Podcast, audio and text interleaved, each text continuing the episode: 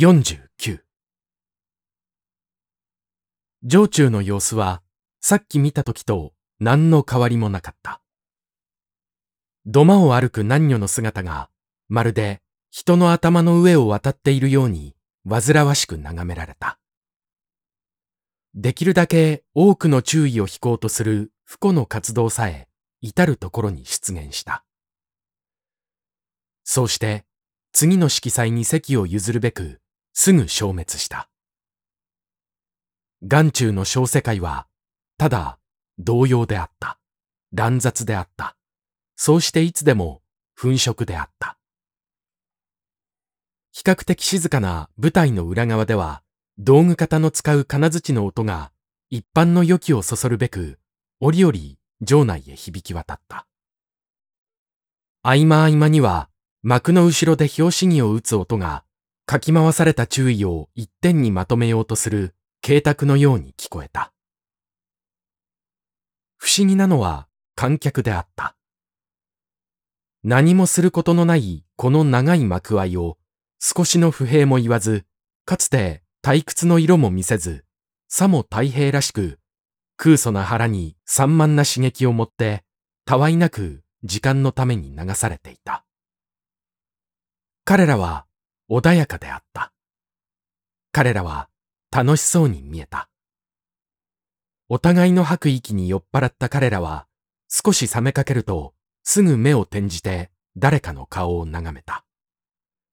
そうしてすぐそこに、当然たるあるものを認めた。すぐ相手の気分に同化することができた。席に戻った二人は、愉快らしく辺りを見回した。それから申し合わせたように問題の吉川夫人の方を見た。夫人の双眼鏡はもう彼らを狙っていなかった。その代わり双眼鏡の主人もどこかへ行ってしまった。あら、いらっしゃらないわ。本当ね。あたし、探してあげましょうか。ゆり子はすぐ自分の手に持ったこっちのオペラグラスを目へあてがった。いないいない。どこかへ行っちまった。あの奥さんなら二人前ぐらい太ってるんだからすぐわかるはずだけれども、やっぱりいないわよ。そう言いながらゆり子は象牙の眼鏡を下へ置いた。綺麗な友禅模様の背中が隠れるほど帯を高く背負った令状としては、言葉が少しもよそ行きでないので、姉はおかしさをこらえるような口元に年上らしい威厳を示して妹をたしなめた。ゆり子さん？妹は少しも答えなかった。例の通り、ちょっと小鼻を膨らませて、それがどうしたんだといった風の表情をしながら、わざと次子を見た。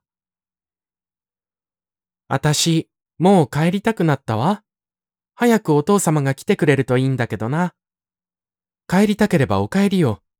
お父様がいらっしゃらなくっても構わないから。でもいるわ。ゆり子は、やはり動かなかった。子供でなくっては振る舞いにくい、このわんぱくらしい態度の傍らに、おのぶが、年相応の分別を出して、おばに向かった。あたし、ちょっと行って、吉川さんの奥さんにご挨拶をしてきましょうか。済ましていちゃ悪いわね。実を言うと彼女は、この夫人をあまり好いていなかった。向こうでも、こっちを嫌っているように思えた。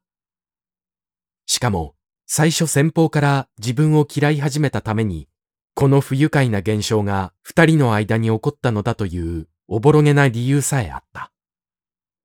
自分が嫌われるべき何らのきっかけも与えないのに、向こうで嫌い始めたのだという自信も伴っていた。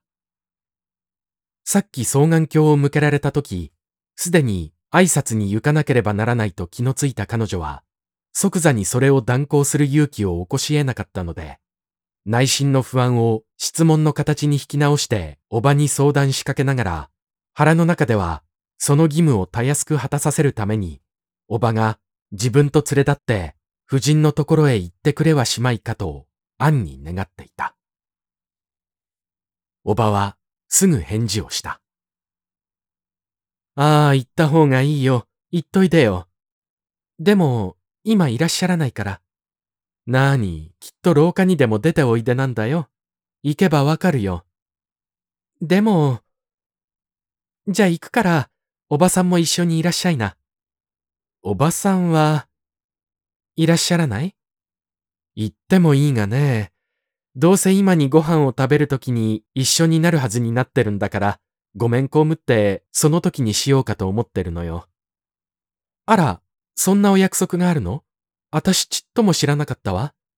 誰と誰が一緒にご飯を召し上がるの？みんなよ。あたしも？ああ。意外の勘に打たれたおのぶは、しばらくしてから答えた。そんなら、私もその時にするわ。